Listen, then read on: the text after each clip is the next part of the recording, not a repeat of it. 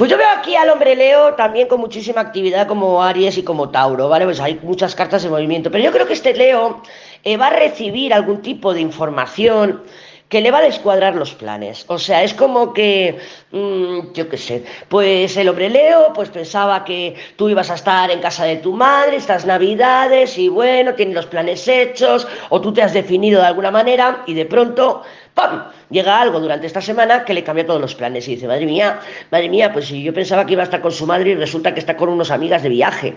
Y eso le va a descuadrar, le va a descuadrar las emociones, los pensamientos, le va a descuadrar todo. Y claro, va a querer hacer todo lo posible por mantenerse en control, mantenerse él, sus emociones en control y, y mantener controladas las situaciones. Entonces te puedes encontrar con un Leo errático, un Leo que no sabe lo que quiere, un Leo que te dice que sí y mañana te dice que no, un Leo que está a expensas de, esas, de esos cambios externos que le van a ir modificando todos los planes. Sí que es verdad que también puede ser un Leo que está de viaje, de desplazamientos, que está moviéndose, que no está permanente eh, por lo menos esta semana, ¿no? Porque claro, con la rueda de la fortuna pueden haber muchísimas bolas curvas. Además, que tenemos una torre cerquita, ¿no? El carro, el loco. Entonces hay mucha energía dispersa, mucha energía errática, mucha energía de que Leo, pues de pronto te escribe, está dos horas ahí, jajaja, jiji, hablando contigo y luego desaparece otros dos días, por ejemplo.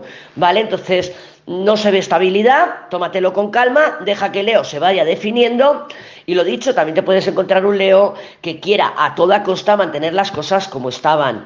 Otra cosa es que lo consiga, claro.